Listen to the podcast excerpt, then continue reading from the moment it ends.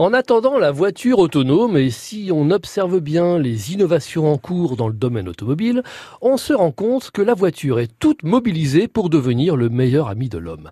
Le rapport de l'homme à la voiture était déjà un poème. Voilà qu'on franchit ici les frontières de l'intime. Que découvre-t-on?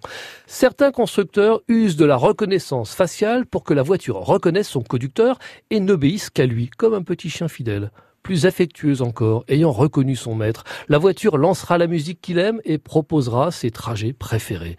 Tous ces services pourront être commandés par la voix sans avoir à bouger le petit doigt.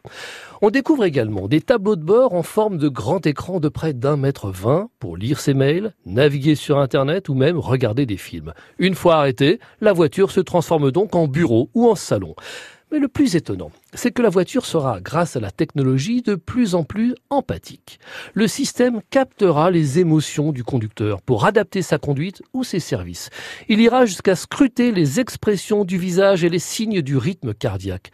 Surtout, il détectera les signes de la somnolence ou du simple manque de concentration afin de déclencher une alarme visuelle, une vibration dans le siège ou tout simplement corriger autoritairement la trajectoire du véhicule. Le grand sujet ici est qu'on est en train de comprendre gentiment et progressivement comment les voitures autonomes nous conduiront demain et à quel point elles prendront soin de nous. Des fonctionnalités nouvelles et donc capitales pour l'avenir.